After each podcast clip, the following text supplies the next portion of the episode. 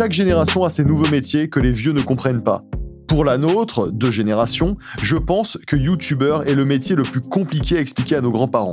Alors déjà, il faut qu'ils comprennent ce qu'est Internet, ça c'est pas évident. Ensuite, faut leur faire comprendre ce qu'est YouTube, une sorte de télé dans l'ordinateur où chacun peut dire ce qu'il veut mais pas tout à fait non plus. Et puis ceux qui font du contenu sur YouTube, ce sont donc des YouTubers.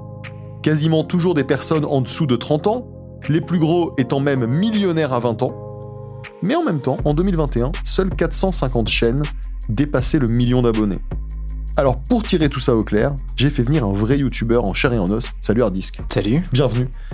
Et avec moi également, l'excellent Benoît, notre expert des métiers, de la formation et de l'orientation. Salut Benoît. Salut Guillaume. Alors Benoît, toi t'as déjà fait des vidéos sur YouTube? Ouais, mais pas sous mon nom. On sait pas, hein, je suis peut-être le lama fâché. Hmm, intéressant. Alors Hardisk, est-ce que tu peux nous parler un peu de ton parcours? Ouais, je vais essayer de le faire assez rapidement. Moi, j'ai commencé en tant que euh, freelance dans l'audiovisuel. J'ai vraiment un parcours dans le, la prod audiovisuelle, euh, surtout en post-prod. Donc, euh, tout ce qui est montage vidéo, ce, ce, genre de choses. J'étais freelance là-dedans. Ensuite, j'ai eu un profil plus entrepreneur assez rapidement. En fait, je me suis lancé dans la production de vidéos en réalité virtuelle très vite parce que avec les voyages que je faisais aux États-Unis sur les salons pro, je voyais, si tu veux, que la vidéo en réalité virtuelle, c'est un truc qui montait énormément. Je te parle de là 2014-2015. Donc, je me suis formé. Euh, je faisais partie de la première vague de gens qui se sont formés là-dessus et qu'il n'y avait pas d'outils à l'époque. Il n'y avait rien. T'étais tout seul dans le métaverse un peu. J'étais, ouais, mmh. ouais, c'est ça. J'étais avec Marc comme ça et tout. on se regardait de manière un peu lascive, c'était assez, assez gênant. Donc tu produisais du contenu ouais, mais voilà, pour les autres Mais pour des marques, exactement. Euh, donc j'avais une, petite boîte euh, qui faisait de la, post-prod en VR. Euh, et j'ai toujours fait du YouTube à côté, si tu veux, comme truc à côté, où je parlais bah, de trucs qui me plaisaient, d'audiovisuel, de tech, ce genre de choses. Et c'est devenu un taf un peu par la force des choses, au gré des années. Tu sais, t'as as deux types de YouTubeurs. T'as ceux qui explosent d'un coup, et c'est leur taf à partir de la quatrième vidéo. Okay. Et t'en as qui construisent un truc un peu sur la durée. typiquement, les plus connus, dont je sais qu'ils ont été comme ça, c'est McFly et Carlito. Euh, McFly et Carlito, ils font du contenu depuis 1820. Euh, tu vois, ils ont été à la radio, ils ont été partout et tout. Ça, c'est une carrière. Euh, oui, assez assez confidentielle au début. Qui s'est construite sur le temps long, tu vois. Et un matin. Et un matin, paf, tu vois. Et moi, c'était à peu près ça aussi. en 2017, du coup, je suis passé à temps plein là-dessus. J'ai pris un monteur qui était avec moi dans, dans ma boîte et, et let's go, quoi. Est-ce que tu as fait des études ou quelque chose comme ça? Non, j'ai rien après le lycée. Euh, tu as eu ton bac et ensuite tu as commencé à bosser de ton côté. Donc tu t'es formé tout seul en montage. Et ça a été euh, le début déjà de ta capacité à produire des vidéos. Ouais, parce qu'en fait, je suis arrivé, moi, euh, un peu à l'époque, il y avait déjà une ou deux vagues de youtubeurs un peu tuto, tu sais, dans ces, dans ces niches-là. Donc, non, qu'est-ce que c'est du coup, les youtubeurs tuto? Les youtubeurs tuto, c'est des gens qui t'apprennent des trucs. D'accord. Euh, donc c'est des gens, tu vois, qui vont se enregistrer leur écran en train de faire des effets spéciaux et qui te montrent comment on fait un sabre laser, tu vois. Ok, comment monter une vidéo, euh, comment fabriquer et, typiquement, tu vois, des gens comme euh, Andrew Kramer de Vidéo Copilot, des, des, gens comme ça, c'est moi c'est ce que je regardais quand j'avais 14 ans, tu vois. Et c'est des types qui ont formé une génération entière de, de, de gars, quoi. Ah, T'es complètement autodidacte. Ouais. Et donc aujourd'hui, YouTuber, c'est ton activité principale. Alors je sais que c'est un terme qui est pas toujours utilisé par les gens de votre milieu. On peut parler de vidéaste, on peut parler de créateur de contenu de manière ouais, plus générale. J'ai pas vraiment de regard là-dessus. Okay, on, peut dire YouTuber. Mais ouais, on peut dire YouTuber. Est-ce que tu peux nous parler du coup de ton outil de travail, ta ouais. chaîne, tes réseaux sociaux, ton personnage, ton pseudo, tout, tout cet univers qui gravite donc autour du mot hard disk, mm -hmm. c'est quoi? C'est un truc qui s'est construit pareil sur le temps long. En fait, c'est vraiment la ligne rouge, euh, le fil rouge, tu veux, du, truc. C'est euh, mon univers, c'est euh, très tech et en même temps très abordable. Hardisk, ça vient d'une bande dessinée que j'ai eue quand j'avais 8 ans, que j'ai horriblement volé. Il y a un abonné qui m'a retrouvé la BD il y a pas longtemps, il faudrait que je l'achète d'ailleurs.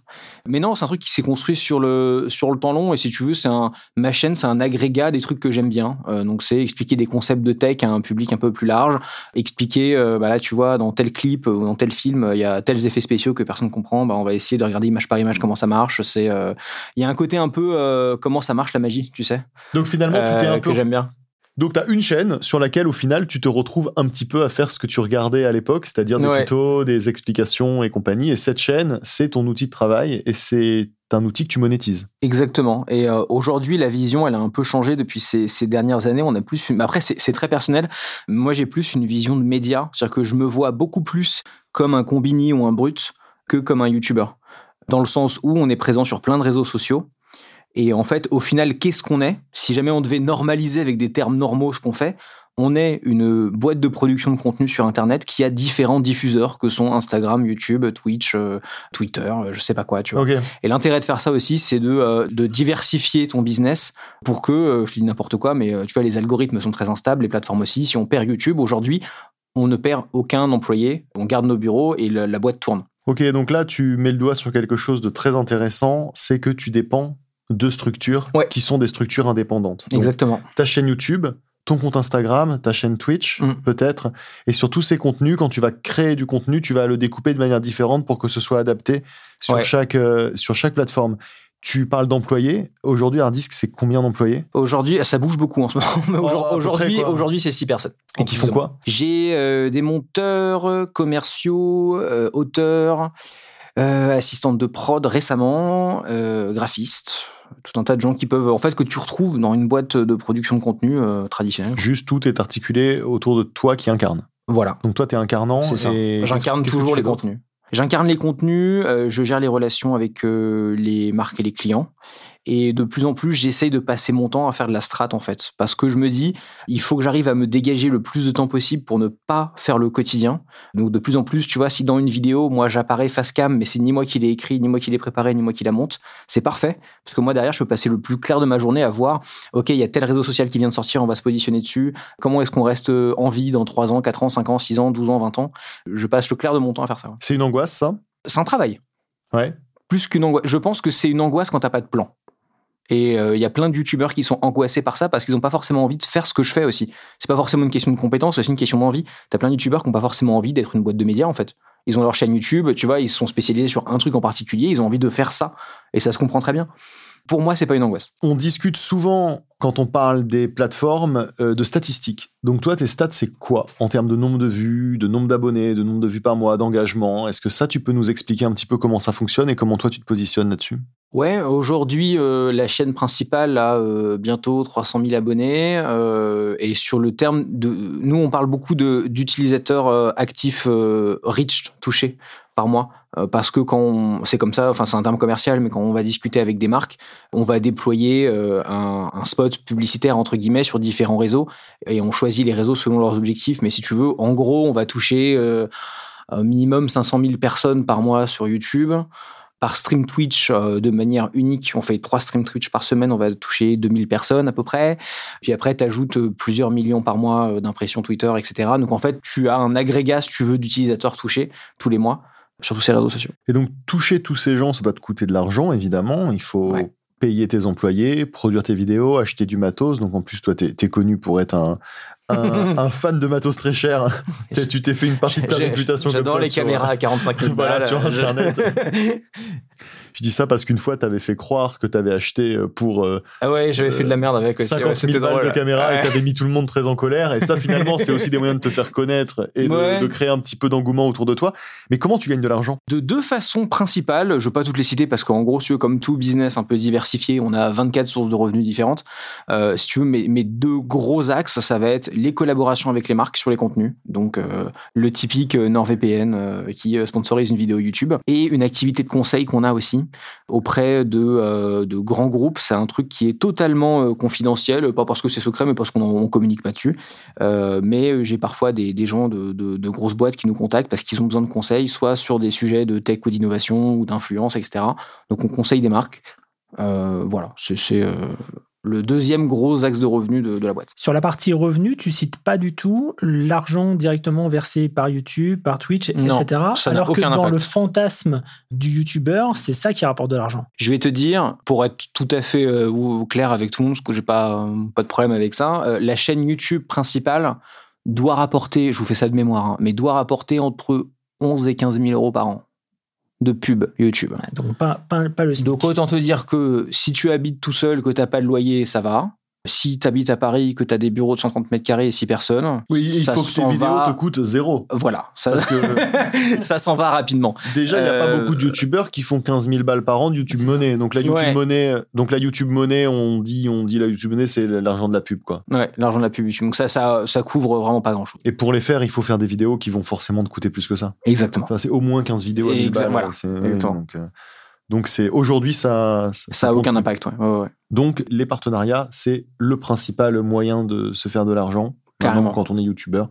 Comment ça fonctionne? C'est une NordVPN qui vient te voir et qui te dit. Euh... Bah, aujourd'hui, c'est un peu industrialisé. Au début, c'était un peu le bordel euh, parce que euh, le, milieu était jeune et les gens aussi, tu vois. Il y avait des, des, types qui faisaient des vidéos Minecraft, ils avaient 16 ans, ils se faisaient payer sur PayPal, non déclaré. Enfin, il y a eu un early YouTube dark là-dessus, tu vois.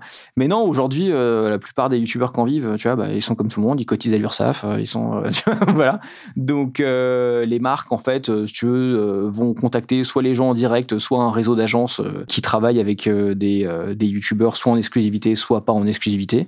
Et un youtubeur, en général, soit, il y a deux modèles, c'est soit tu es en exclusivité avec une agence, euh, soit tu es en indépendant. Quand tu es en indépendant, tu gères toi-même euh, ce qu'on appelle tes inbound, donc tes, mails entrants de, de marques ou d'agences qui te contactent parce qu'ils veulent te placer sur tel ou tel truc. Et quand tu es en direct avec une agence, ça dépend de l'agence. Euh, soit c'est ton agent qui va aller chercher pour toi des opportunités parce que tu lui dis là j'ai telle vidéo, ça pourrait bien matcher avec telle ou telle marque. Soit c'est bah, l'agence qui a des entrants de la part d'une marque et qui va te placer dessus. Ok, on va parler du milieu un petit peu. Donc toi, tu es un, es un mm. YouTuber quand même qu'on dit youtubeur de niche, c'est-à-dire que t'es pas non plus extrêmement généraliste, t'es plutôt sur une grosse niche qui est la niche de l'audiovisuel, de l'image, du matos et, tout ça, et en même temps t'as un nombre d'abonnés qui est quand même conséquent pour un youtubeur mm. un, peu niche. Mais euh, voilà, il y a énormément de niches, il y a énormément de sujets sur YouTube. Alors on va on va avoir les, les youtubeurs de vulgarisation, on va avoir des youtubeurs très divertissement qui eux vont pouvoir aller monter vers des, millions et des millions d'abonnés. Et puis euh, il y a la question des filles. Il y a finalement assez peu de filles sur YouTube à part dans les niches féminines, évidemment, euh, euh, qui vont être le maquillage, qui vont être la beauté ou la mode, qui peuvent bien fonctionner sur les filles. Aujourd'hui, on a pas mal de vlogueuses aussi, de, de lifestyle euh, féminin, mais on, a quand même beaucoup plus de mecs que de filles sur YouTube. Comment ça se fait et comment ça évolue Alors moi j'ai plusieurs réponses à ça. Déjà, je pense pas que j'ai la bonne solution, mais j'observe que c'est de mon point de vue un problème giga français je ressens beaucoup moins ça aux États-Unis, typiquement sur le YouTube américain. Moi, j'ai toujours donné l'exemple de, euh, on n'a pas de iJustine française. iJustine, c'est une nana qui fait de la tech euh, aux US, qui doit avoir un truc euh, délirant, genre 7 millions d'abonnés aujourd'hui. Et c'est une des plus grosses youtubeuses au monde, tech, dans son domaine. Et elle est là, quoi, et elle touche un, très large public.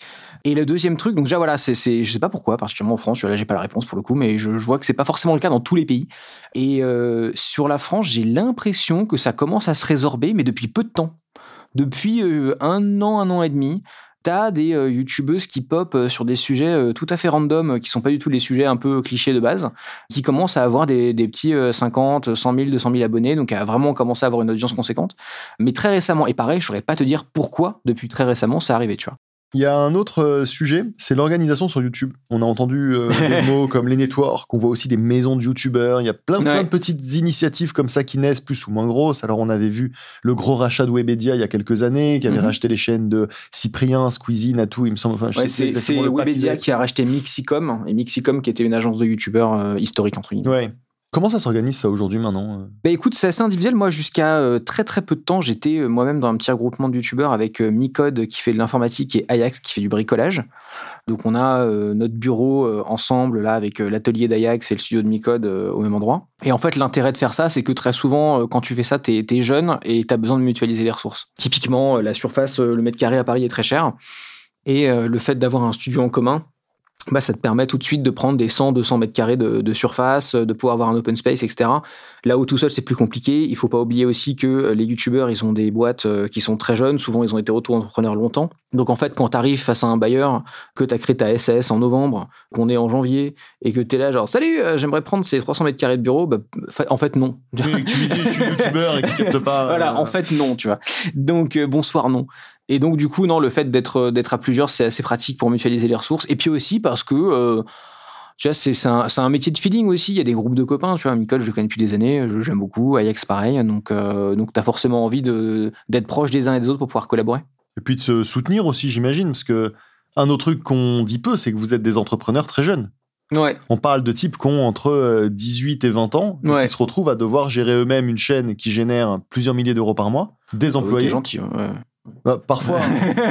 non, mais pour ceux pour qui ça marche, en tout cas. Oui, oui. Là, on parle du profil de ceux pour qui ça marche. oui, ceux qui peuvent se permettre de dire on prend des bureaux et on se met en indé là-dessus. Ouais, c'est des Donc, gens euh, je euh, parlais un qui, peu de tes potes, justement, Micode ou Ajax. À euh. 19 ans, ils doivent se dire bon bah on a euh, 300, euh, 500 000 euros par an, euh, on engage des gens, machin. euh, les types euh, sortent d'études. Enfin, c'est un délire. Quoi. Une, une question un peu, un peu rigolote, mais que je me pose quand même. Ouais. Comment vous gérez au niveau de vos parents, au niveau de que comment les parents Ah, ils- là, il y a une réponse par personne. Cette situation? Il y a une réponse par personne. Moi, je vais te donner la mienne. Ouais. La mienne, c'est que j'ai eu une chance incroyable puisque mes deux parents étaient indépendants. Mes deux parents étaient youtubeurs, quoi. Ouais, ouais, c'est ça.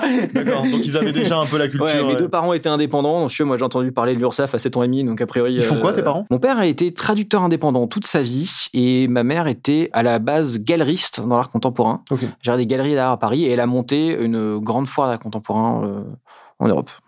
Voilà. Et donc, euh, bah, du coup, j'ai eu un peu cette culture-là. Donc, ça les a pas trop giga étonnés quand je leur ai dit que j'allais faire des trucs en indépendant. Tu vois, c'est-à-dire qu'à la base, bon, euh, c'était pas très, euh, pas très étonnant. Surtout, ma mère a toujours eu un regard très euh, à me laisser faire énormément de conneries en se disant, de toute façon, il a le temps, il retombera sur ses pattes. euh, Ok, la confiance. Il y, a, il y a très peu de chances pour que ça finisse mal, tu vois. Parce qu'elle savait que j'irais pas indéfiniment dans le mur, quoi. Même si je me plante sur un truc, euh, t'as le temps de te refaire, quoi. Pour la formation, c'est pas très simple hein, parce que il y a pas mal de sites d'information sur les métiers qui disent que c'est un nouveau métier, qu'il n'y a pas vraiment de cursus universitaire défini.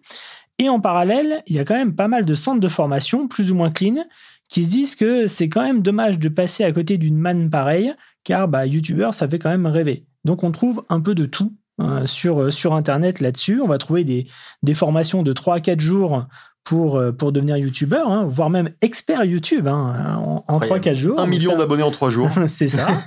Oh, on n'est pas Rentable. loin. ouais, ouais, on a des choses comme ça aussi qui, qui se vendent, financées par le CPF. hein, sinon, pas- rigolo, hein, vois bien.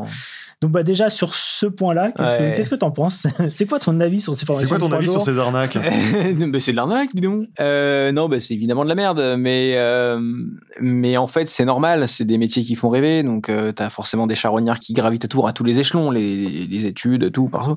Donc non, ça n'existe pas, et ça n'existera jamais parce que c'est, euh, tu vois, genre c'est comme si je te faisais une, formation CPF pour devenir star de la pop. En fait, ça n'a pas d'intérêt, enfin ça n'a pas de sens. En revanche, il y a des compétences autour du métier de youtubeur qui peuvent être euh, intéressantes. Et euh, moi, ce que je dirais à quelqu'un qui essaye de trouver une formation pour faire ce genre de choses, ce serait plutôt de se former dans un truc qui l'intéresse et qui est dans le champ de compétences de ce type de métier pendant qu'il essaye de le faire. Donc tu montes une chaîne YouTube et en même temps euh, tu deviens euh, très fort en compta, j'ai n'importe quoi, tu vois. Et en fait, euh, bah non seulement tu repars avec un skill qui est utilisable dans d'autres milieux, et en plus si au final vraiment ça marche, bah tu auras la chance d'être une brute en compta, donc c'est quand même pas mal. Donc, Moi, j'ai envie de te retourner la question, Benoît, parce que, euh, pour rappel, si dans, dans l'émission, tu as un, rôle d'intervieweur et de questionneur sur les questions de formation, toi, tu es avant tout un expert de, de la formation depuis, euh, de- depuis euh, des, des années et des années. Tu as dirigé plusieurs écoles. Aujourd'hui, tu diriges des groupes d'écoles. Il y a cette tradition de l'école bullshit. C'est-à-dire Ouais. qu'il y a le Mmh. métier que tout le monde rêve de faire. Et aujourd'hui, youtubeur, c'est comme footballeur ou euh, présentateur télé. Ça fait rêver. Ou journaliste, ça fait rêver. Quand il y a des métiers qui font rêver, il y a des écoles privées dans le système français qui se développent autour de ces métiers. Et en fait, c'est des espèces d'arnaques dans la mesure où, déjà, c'est des milieux qui sont parfois souvent bouchés, ou d'autres fois, c'est des milieux qui n'appellent pas des études. C'était un peu ce qu'on avait vu avec les e-sportifs, où on nous disait de toute manière, tu peux pas être e-sportif après 21 ans, et quoi qu'il arrive, tu n'auras pas ton bac plus 3, donc, donc ça ne marchera pas. Donc, un de nos anciens épisodes sur les e-sportifs, euh, mettez des likes. Euh, Benoît, Alors- comment on fait? Tu, tu crois pas si bien dire, parce que je pense que tu, tu te souviens peut-être de, de cette anecdote-là, mais il y a quelques années, on m'a proposé de diriger une école de youtubeurs. Quoi? Il y a, ouais, Voilà. il y a 5-6 ans, Benoît va nous raconter cette histoire. Je veux bien l'histoire. il y a 5-6 ans, un entrepreneur du côté de Montpellier prend contact avec moi pour me dire bah tiens, on va créer l'école des youtubeurs. Et il avait déjà un youtubeur pas très connu, qui était humoriste aussi par ailleurs, pas très connu non plus, qui était un peu la tête de pont de, de, de ce truc-là. Il lui fallait un directeur pour, pour lancer ce truc-là. Et il y a, on trouve encore, j'ai vérifié, on en retrouve encore sur YouTube des, euh, des, des youtubeurs qui font la promo de cette école. En disant. Ah, à la rentrée, une école des métiers du, une école pour être youtubeur, ça dure 3-4 ans. Il y avait 3 ans de formation hein, quand Ah oui. pour arriver à, à ce niveau-là. C'est une vraie école, une vraie, Mmh. vraie formation. Et c'était un énorme bullshit complet dans le programme, dans tout ce que tu veux, etc. Enfin, le truc était totalement délirant. Et par contre, la pub était extrêmement agressive. C'était vraiment devenez youtubeur, devenez une star de YouTube, etc. Enfin, c'était zéro retenu dans, dans, la pub. Donc, bien sûr, j'ai refusé. Hein, je ne pas, pas aller dans un truc comme ça. Beaucoup de pubs, mais j'ai pas l'impression qu'il y ait eu une vraie promo. Et l'école existe toujours mais par contre, euh, ciblé sur recommandations sur les réseaux sociaux, euh, formation courte sur euh, savoir gérer les réseaux sociaux, savoir gérer le marketing d'influence, etc. Ça, pour le coup, oui, c'est extrêmement, extrêmement légitime. Il y a une reconversion, et bizarrement, sur le site de l'école, on ne parle plus jamais de cette formation de, hein. de youtubeur.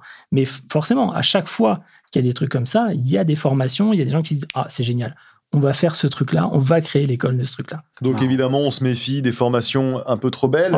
Par contre, moi qui navigue aussi un peu dans le milieu, je sais qu'il y a un skill aujourd'hui qui est extrêmement demandé et dont on a parlé, c'est le skill du montage. C'est ça. Est-ce que ça, c'est pas une porte d'entrée intelligente vers le milieu? Justement, on parle un peu des arnaques, de ceux qui mettent vraiment ça en avant.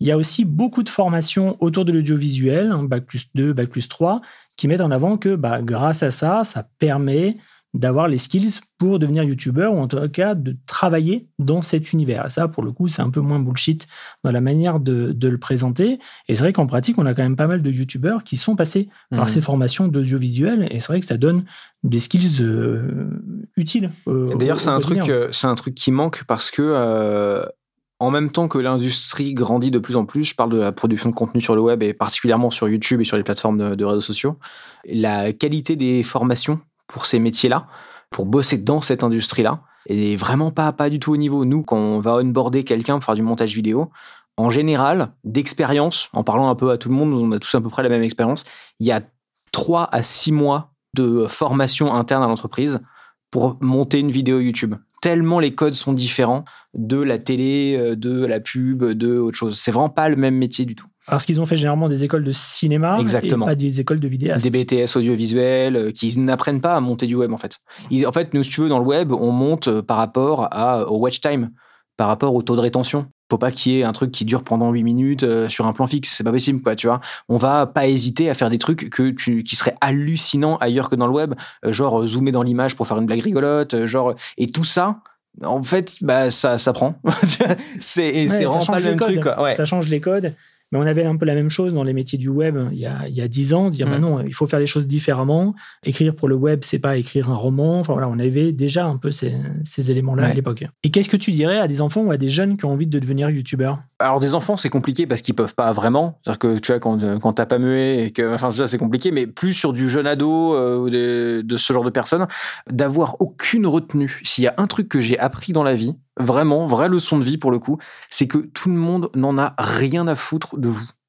Et en fait, c'est génial. C'est-à-dire que euh, faites des trucs ridicules sur Internet, soyez la risée de Twitter parce que votre vidéo elle est gênante, soyez en fait osez faire des trucs parce que une semaine après tout le monde s'en bat les couilles et tout le monde aura oublié, ça vous posera pas de problème professionnel, ça vous osez faire plein de trucs parce qu'il y a que comme ça que tu trouves la bonne idée en fait. on a bien fait le tour de ce métier-là et des formations euh, et des non-formations même plutôt euh, autour du métier de youtubeur. Est-ce que toi, tu as une anecdote incroyable que ton métier t'a amené à, vivre que envie ouais, ouais. enfin, j'en ai plusieurs, mais parce que ça fait la un mieux. À la mieux. Je, vais donner la mieux pour Guillaume Natas. Il se trouve que quand j'avais. Oh Attends, là, je te parle d'un truc, je devais avoir. De mes 11 à mes 16 ans, il y a euh, un type que je regardais de manière religieuse. Mais quand je te dis religieuse, c'est-à-dire qu'on n'est pas sur le point d'avoir un hôtel à la maison, mais on est sûr. C'est ce type-là qui m'a donné envie de faire tout ce que je fais dans ma vie. C'est Freddy Wong, qui était un YouTuber euh, qui faisait des petits courts-métrages de une à deux minutes d'action effets spéciaux à Los Angeles. Euh, et il faisait partie de la première vague de youtubeurs. Il, il a, pendant un moment, je crois, euh, 2008-2009, je crois qu'il avait la plus grosse chaîne YouTube au monde pendant un, un, moment, quoi. Donc il a eu, il a eu sa période, quoi. Et donc voilà, je regardais ce type-là à fond, et il se trouve que la vie, par euh, des hasards euh, absolus, m'a amené à euh, bah, bouger moi-même à Los Angeles beaucoup et à devenir pote avec ces gars-là et à faire une vidéo avec lui mais des années plus tard. Donc, si quand tu refais le, film, c'est le mec que je regardais quand j'étais gamin qui me donne envie de, tout faire. Au final, on a fait une vidéo ensemble en 2019. Quoi. Tu fais un high five au toit de 11 ans. Ouais, voilà, c'est trop ça. Il y a un côté un peu comme ça, ouais. Trop bien. T'as quel âge là? J'ai 27 ans. T'as 27 ans, donc t'es entrepreneur, t'as un métier qui, qui fonctionne. Tu penses être où dans 10 ans? Exactement au même endroit. Pas dans le sens où j'ai pas évolué, parce que je pense qu'on fera plein de trucs nouveaux, plein de Je trucs. voulais dire avec nous dans le studio et tout, et j'allais dire Ouais. c'est chaud parce y a ouais, plein de trucs à faire là. Mais j'ai envie d'être avec vous deux pendant Mmh. une 10 ans. quinzaine d'années. pendant Euh, 10 ans le podcast infini. Euh, non, mais je pense en fait, euh, je, je fais pas du tout partie des gens qui pensent que, euh, tu vois, qui sont très flippés de est-ce que ça va durer, est-ce que ça va machin. Je pense qu'on a tout mis en place pour que ça dure et que euh, ce métier, la façon de faire va, le chan- va changer, les contenus qu'on fait vont changer, vont évoluer, vont grandir, j'espère. Mais le fait de faire ce métier, moi, je pense que euh, si je me prends pas un bus dans 40 ans, je suis encore là. hein. Eh ben génial, merci beaucoup. merci, merci beaucoup Hardisk. Merci, d'avoir été avec nous Mhm. et d'avoir partagé avec nous ta vie de youtubeur. Une vie un peu incroyable quand même, dont rêvent beaucoup de gens. Et vous, chers auditeurs, si vous avez justement des questions sur les formations, sur les métiers, écrivez à Benoît sur c'est pas un métier.fr. Et puis bien sûr, abonnez-vous à Hardisk et mettez-lui des pouces bleus sur ses vidéos. Parce que je crois que ça fait quand même toujours plaisir. Merci Guillaume. Avec plaisir. C'est pour l'algo. À bientôt Benoît. À bientôt, Guillaume. Et puis Benoît, on te retrouve sur YouTube, sur ta chaîne mystérieuse. La m'a fâché, tu serais très riche. C'est pas un métier est un podcast EVL Prod, production Benoît Lachamp, réalisation Benjamin Septem Ours, direction de production Paloma Sterzati. Si vous voulez me faire plaisir, laissez une bonne note à C'est pas un métier sur votre application de podcast préférée.